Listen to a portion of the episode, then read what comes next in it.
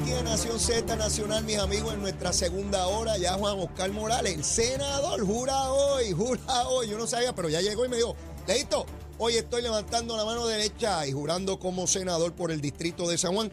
Y antes de comenzar a quemar el cañaveral con Juan Oscar, que viene con información de la calle, está en la calle, vamos a los titulares con Carla Cristina. Buenos días, soy Carla Cristina informando para Nación Z Nacional de los titulares. Más de dos terceras de los clientes de Luma Energy continuaban ayer sin servicio de energía eléctrica, pero con la promesa tanto del gobierno como del propio consorcio de que gran parte recuperará la electricidad hoy cuando se cumplen tres días del azote del huracán Fiona. La empresa anticipó que en las áreas sur, suroeste y central del país fueron las más devastadas por el fenómeno atmosférico, el restablecimiento de servicio demorará un poco más y en el caso de la Autoridad de Acueductos y Alcantarillados, la gerencia fue más cautelosa y no ofreció un estimado de restablecimiento del servicio de agua potable, pues todo dependerá de que la electricidad continúe recuperándose a nivel isla, los ríos bajen de nivel y la turbidez de las aguas crudas y las plantas de filtros disminuya. Mientras, en respuesta a la, a la emergencia, el negocio el negociado de energía dio ayer una segunda prórroga a Luma para presentar los factores y reconciliaciones que regirán la factura de luz entre octubre y diciembre próximos, fijando este viernes 23 de septiembre como nueva fecha límite. Y en temas internacionales, el presidente de Guatemala, Alejandro Yamatei, hizo ayer un llamado en la Asamblea General de la ONU para llevar a cabo una reforma del Consejo de Seguridad de Naciones Unidas y de la propia ONU para retomar el camino perdido tras su fundación en 1945. Para Nación Z Nacional, les informó Carla Cristina. Les espero en mi próxima intervención aquí en Z93. Hablándole claro al pueblo. Nación Z Nacional, soy Leo Díaz. Buenos días a todos. Leo Díaz, en Nación Z Nacional, por la Z. Y de regreso aquí a Nación Z Nacional, mis amigos, comenzando nuestra segunda hora y quemando bien duro ese cañaveral. Y con nosotros el buen amigo, miren, está a solo hora. Digo, ya fue electo, ahora tiene que jurar, ¿verdad? Para constitucionalmente tener sus facultades como senador por el distrito de San Juan. Y es el senador Juan Oscar Morales. Saludos, Juan. Buenos días, Leo, y buenos días a todos los radioescuchas. Para mí es un placer estar aquí hoy y primeramente dándole gracias a Dios, que es el que nos da la oportunidad eh, de estar aquí contigo y como bien has dicho en tu introducción, hoy luego de que el pueblo del Distrito 1 de San Juan eh, eligiera a este servidor, hoy voy a estar juramentando en la oficina del presidente del Senado. Teníamos una actividad un poquito más eh, la protocolar. El presidente ha decidido cancelarla, pero de, eh, voy a estar hoy tomando juramentos para de inmediato eh, comenzar mis funciones como senador del distrito de San Juan. Eso se, eh, ¿Hay sesión? O, Sí, o- hay una pequeña sesión a la una de la tarde. Entiendo que la agenda, la agenda establecida es una agenda eh, corta, de manera que los funcionarios electos eh, del Senado puedan continuar en sus eh, diferentes distritos, Claro. eh, pues trabajando con en medio de esta emergencia, Leo. Pues qué bien, te auguramos, ¿verdad? Mucho éxito en esa encomienda como senador. Debemos suponer que ya en, en breve se debe abrir el espacio para que el precinto 3 de San Juan, del cual fuiste representante, tenga también la oportunidad de una elección especial y escoger la Ah, persona que te sustituye. Así es, Leo. El, el procedimiento es que la- el secretario de la Cámara notifica al partido, Ajá. el partido toma conocimiento, reúne al directorio, el directorio habrá de evaluar de la manera y forma eh, en que se habrá de seleccionar el nuevo representante del Distrito 3 de San Juan. Perfecto, ya estaremos atentos Claro a sí. ese proceso. Eh, Juan Oscar, eh, estoy recibiendo información de distintos sectores, por lo menos en el área de San Juan, que siguen recibiendo energía y ya en algunos sectores también agua. Eh, la experiencia tuya a base de las visitas que has hecho, es importante recalcar que el distrito senatorial de San Juan constituye toda la ciudad capital, parte del pueblo de Guaynabo y todo el pueblo de Bomuena. Así es, Leo. Nosotros inmediatamente pasó la emergencia, ¿verdad? Que eh, el huracán ya había abandonado eh, la isla. El primer pueblo eh, que visitamos fue Aguas Buenas, Leo. Eh, hemos estado ya en dos ocasiones. Logramos allí junto a Karina visitar eh, varias comunidades de Aguas Buenas, La alcaldesa. la alcaldesa. Eh, en estos momentos, pues, de lo más que me preocupa de Aguas Buenas es que no tiene energía eléctrica en ninguna de sus comunidades. Y el agua eh, ahora es que está llegando. En estos momentos hay una, hay una bomba que se llama la bomba de Monacillo, Eh, desde ayer se está trabajando para restablecer el servicio de agua allí. No se ha hecho. Eh, me preocupa porque allí tenemos un hospital, que es el Hospital Menonita, que está en el mismo pueblo. Y el hospital ayer se comunicó, la administración del hospital se comunicó con este servidor porque eh, el agua, los abastos de aguas que tenían se le estaban acabando. hemos estado, te tengo que decir, la comunicación con la directora ejecutiva Doriel Pagan ha sido una constante. En medio de la emergencia, yo tuve comunicación con Doriel en más de siete o ocho ocasiones. Yo creo que Doriel no ha dormido. No, no, no ha dormido. Porque eh, está hasta altas horas de la pues noche a, las seis de la mañana cuando comiencen los noticieros ya pues ya están todos. Pues mira, qué bueno que lo dice porque ayer mi primera comunicación con Doriel fue a las 4 y 45 de la mañana. Pues. y de las primeras cosas que me dijo es, eh, Juan, estoy agotada, pero tengo que estar aquí haciendo lo que, lo que me corresponde. Así que yo primeramente agradecerle a Dorier y a su equipo de trabajo. Eh, en nuestro precinto 3 de San Juan eh, también faltan varias comunidades. Esta mañana estábamos trabajando con la bomba de Venezuela, con la bomba de San José y hoy estamos energizando gracias a que el municipio de San Juan, el alcalde, eh, nos ha dado la mano, la mano tremendamente. nos facilitó un generador eléctrico para la planta de San Martín. Es un área donde tú fuiste representante allí hay una gran concentración de hogares de ancianos en San Martín. Y es, la parte que más me preocupa. De sí, señor. Todo aquello allí, la vista, eh, escoriar, eso, eso pasa a escoriar esa, esa planta. Mucho. Así que yo espero que antes de las 10 de la mañana nosotros podamos tener conectado ese generador a la, a la, a la bomba de San Martín y la gente comience a, a, a recibir el servicio. Con San Jos, que es una planta que atiende eh, Berwin State, Monte Carlo, Monteatillo, una, esa comunidad es, grande. Eh, tengo problemas de succión. Hay un generador ya, eh, pero anoche a eso de las 3 de la mañana eh, empezó a tener problemas Covadonga y por, por, lo tanto Covadonga le transmite a la planta de, de San José. Yo espero que eso se pueda resolver hoy y las partes de Guainabo, Leo, también estamos confrontando problemas con algunas bombas. ¿Las zonas que tú representas de Guaynabo son zonas rurales? Todas. Eh, la gran mayoría son eh, campos eh, y también la autoridad de acueducto está trabajando para poder energizar las bombas. Allí el alcalde pues tiene la facilidad de, camiones cisternas, nos está dando la mano en eso, pero ¿verdad? mi llamado es a que, y, y ha sido la petición que le he hecho a Doriel y a Roberto Martínez, que es el director regional de San Juan, que podamos agilizar, porque la gente eh, le hace falta la luz, ¿verdad? Pero el agua es primordial, más cuando tú tienes niños eh, menores en la casa que no saben, ¿verdad?, eh, distinguir en estas situaciones.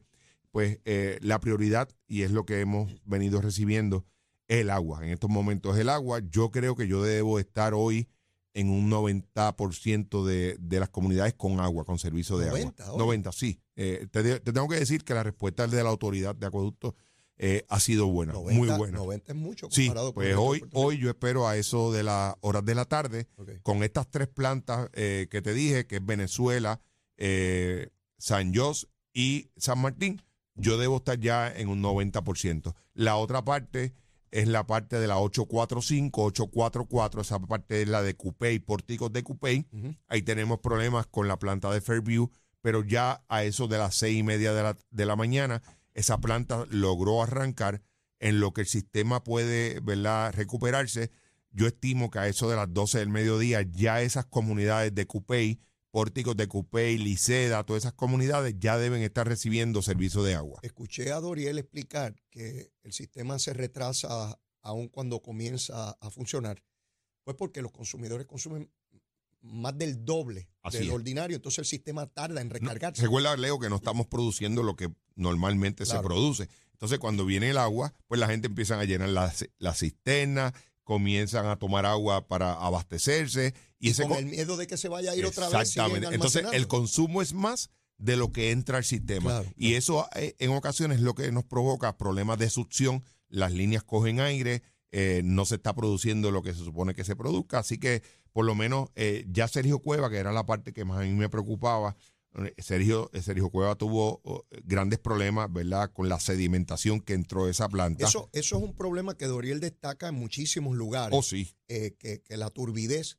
impide que se procese el agua como corresponde, que de hecho si se intentara, se puede dañar el equipo. Entonces es peor. Entonces, el problema de ese equipo, eh, Leo, es que no es un equipo que tú lo tengas disponible eh, en una Sí, esquina, en un almacén. eh, en un almacén. Eh, muchas veces las piezas de esos equipos tardan 90 eh, meses en que puedan eh, llegar a Puerto Rico. Así que en ese sentido, por eso la autoridad ha sido bien cautelosa que cuando ve que esa sedimentación entra a estas plantas eh, de agua, pues ellos eh, prefieren apagar el sistema, que la sedimentación entre, que fue lo que pasó en Sergio Cueva, limpiaron y comenzaron a operar, pero eh, para que el sistema recupere, es un sistema bien lento por lo, por lo, por lo que acabas de explicar, porque eh, ellos evitan de que estos equipos se dañen, porque si se dañan, eh, Sí, sí. el problema va a ser, ya tú es- sabes, es- va a ser- dramáticamente. Gra- peor. El exactamente. contraste que veo hasta el momento, ¿verdad? De lo que he escuchado, de lo que he visto, porque yo, yo no he salido del área metropolitana, no te puedo hablar de, de que lo vi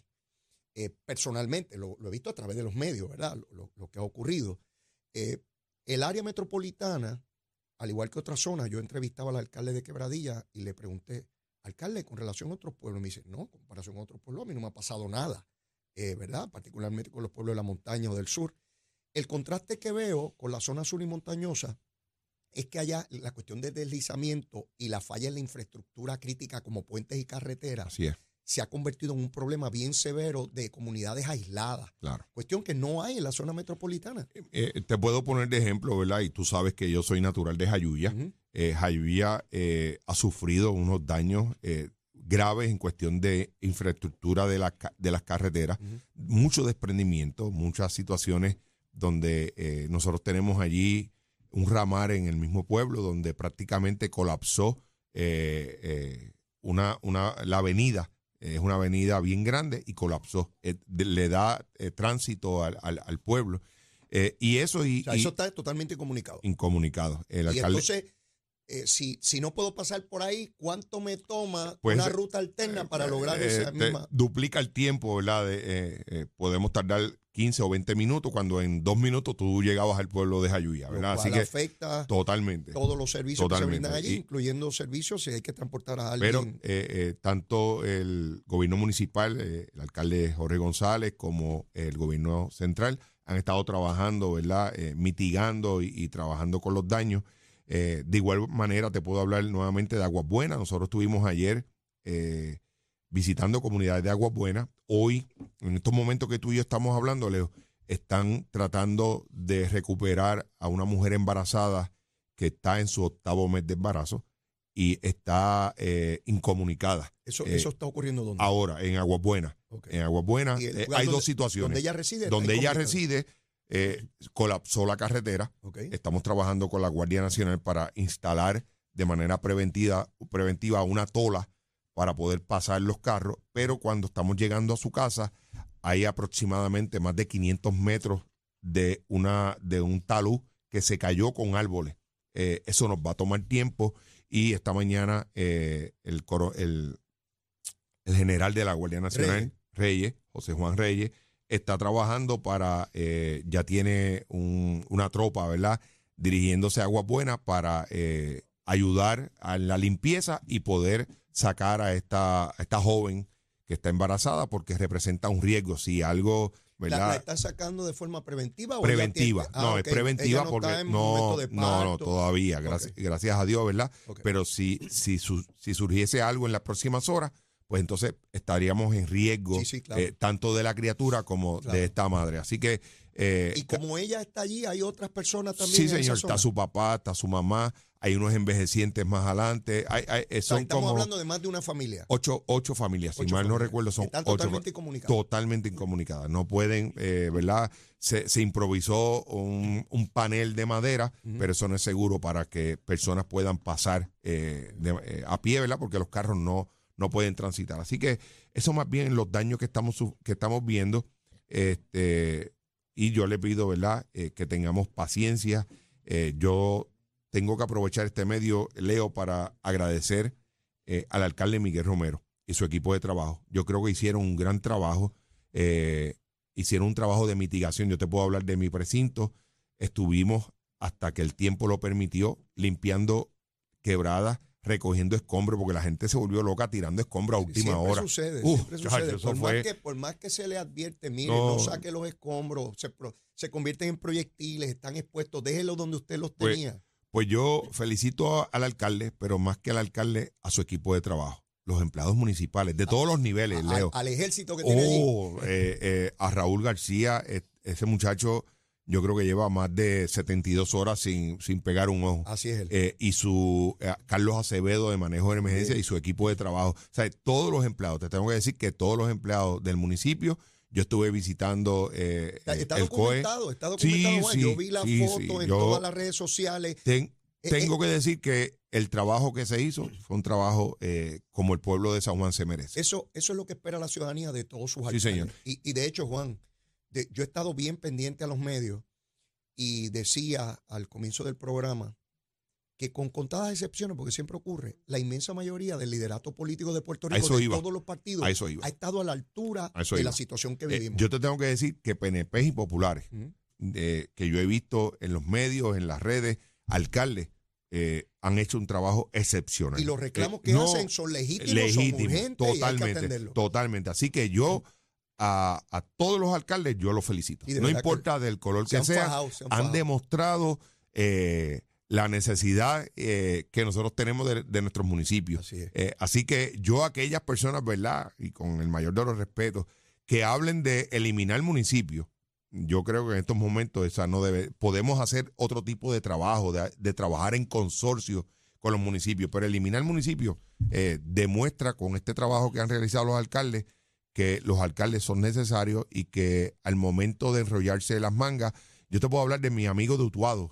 eh, ha hecho un trabajo excepcional, este alcalde de Utuado Y con Eh, los daños oh, dramáticos. oh, ver, la- oh. ver ese puente No, que no, se lo llevó el río no. como si fuera un, eh, un ese- pedazo de pan. ese tiene mi total respeto. De igual manera, otros alcaldes, ¿verdad? Eh, el alcalde de mi pueblo, yo lo digo, de Jayuya, excelente. El trabajo que han hecho es el que el pueblo merece, es el que el pueblo eh, debe recibir en una emergencia como la que estamos viviendo. Y eso es lo que espera el pueblo, eh, que, que haya esa necesidad. Yo concurro contigo. Esa estructura gubernamental inmediata, cercana al ciudadano, es vital. Nadie como el alcalde o la alcaldesa para conocer Así es. cuáles son sus comunidades, cuáles... Y otro punto, porque lo tengo que decir, porque eso yo no lo viví con María y, y lo voy a decir. Ajá. Leo, la comunicación que yo he tenido desde días antes del huracán con el personal de Fortaleza, con el señor gobernador. ¿sabes qué es recibir una llamada en medio de la tormenta de la Secretaría de la Gobernación, eh, poniéndose a la disposición y eh, atendiendo unos reclamos que yo le había hecho eh, en medio de la tormenta? Eh, pudo haber atendido otras cosas, pero preocupada por la situación que estamos viviendo, yo te tengo que decir que yo estoy totalmente satisfecho con el trabajo que ha hecho el personal de Fortaleza y del señor gobernador. De las cosas que me llevan a, a destacar y a felicitar al liderato político de Puerto Rico en este momento es precisamente ese punto. Yo he escuchado a través de distintos medios de comunicación a los periodistas, obviamente haciendo las preguntas que corresponden Claro. de la necesidad y todo esto y reclamando cómo- cómo- cuál ha sido la respuesta del gobierno. Y te diría que todos, los alcaldes, no importa el partido, de las primeras cosas que decían es, el gobernador me llamó. El gobernador me llamó. Pues yo viví esa experiencia, Eh, Leo. y, y eso, otra vez, ponerle rostro a la necesidad. Exactamente. Que el gobernador se tome el tiempo que corresponda y llame al alcalde, no a un ayudante, Mm. el propio gobernador, alcalde o alcaldesa, cuál es la situación de su municipio. Aquí está fulano para atenderlo. Que todo el equipo del gobernador, como tú señalas, la secretaria de la gobernación, Sí. no- Noelia, eh, también llamando todo ese equipo pendiente, porque nada como tú saber que ese funcionario está disponible Así es. que sabe de tu necesidad, que sabe de, de- de- de la urgencia de, de esto. Para bien, el sistema de comunicaciones no se cayó, que María pues no que nos ha esa- ayudado grandemente. este, y, y eso lo aprendimos de María. sí, señor. Todas esas torres de comunicación hoy tienen generadores, o la inmensa mayoría, antes no lo tenían y nos quedamos incomunicados con la ansiedad que, produce, que produce eso. Me decía fuera de, eh, o durante la pausa, una experiencia que tuviste con personal eh, para, para arreglar el tendido eléctrico. Sí, yo tengo una situación ahora mismo, la estoy viviendo en Monte Carlo. Tengo una línea primaria eh, que un árbol eh, la derrumbó junto con unos postes Y ayer estuvimos trabajando, ¿verdad? Con Luma para comenzar los trabajos. Eh, lamentablemente la primera brigada que fue allí, porque es un sitio donde no, eh, no pasan camiones, no todo hay que llevarlo manual. Hay que coger... Es un monte. Eh, es un monte y hay que monte arropar el monte por ahí para arriba. Y eh, cuando fuimos, eh, la primera brigada que llegó, no sé por qué, no, no quiso entrar al monte. Mm. Eh, y la segunda brigada que llegó, que es la brigada, la que yo llamo, ¿verdad? y no la llamo de manera despectiva, la de los gringos. Sí, los Yankees. lle- llegaron los yankees allí Ajá. y eh, yo me quedé bobo cuando llegan lo- lo- estas personas que vinieron de los Esos Estados Unidos. que hablan inglés. Así es. eh, y el líder del grupo eh, le decía al supervisor que él, yo le voy a meter mano mañana a esto. Y mañana va a estar levantado el poste y levantada la, la línea primaria. Así que yo tengo que. Mañana es hoy. Mañana es hoy. Y, se supone que estén allí o llegando está, allí. ya está ahora, deben estar llegando allí. Lo van a hacer de manera manual. No se puede entrar equipos allí, maquinaria. Y eso nos va a dar, eh, ayudar a poder energizar parte de Berwin State y parte de Monte Carlo. Y tengo que agradecer a estas personas que a veces, ¿verdad? Algunos medios o algunas personas, mejor dicho, tratan de menospreciar eh, la ayuda que pueda llegar de los Estados Unidos y la ayuda de los gringos. Hay unos que quieren que los gringos estén fuera de, Que de se aquí, vayan, se vayan. Pero fíjate qué cosa, nos están ayudando en, e- en medio de esta emergencia. no hubo disponibilidad de buenos funcionarios, pero por alguna razón no quisieron meterse al monte y son de aquí, Así es. son hechos aquí.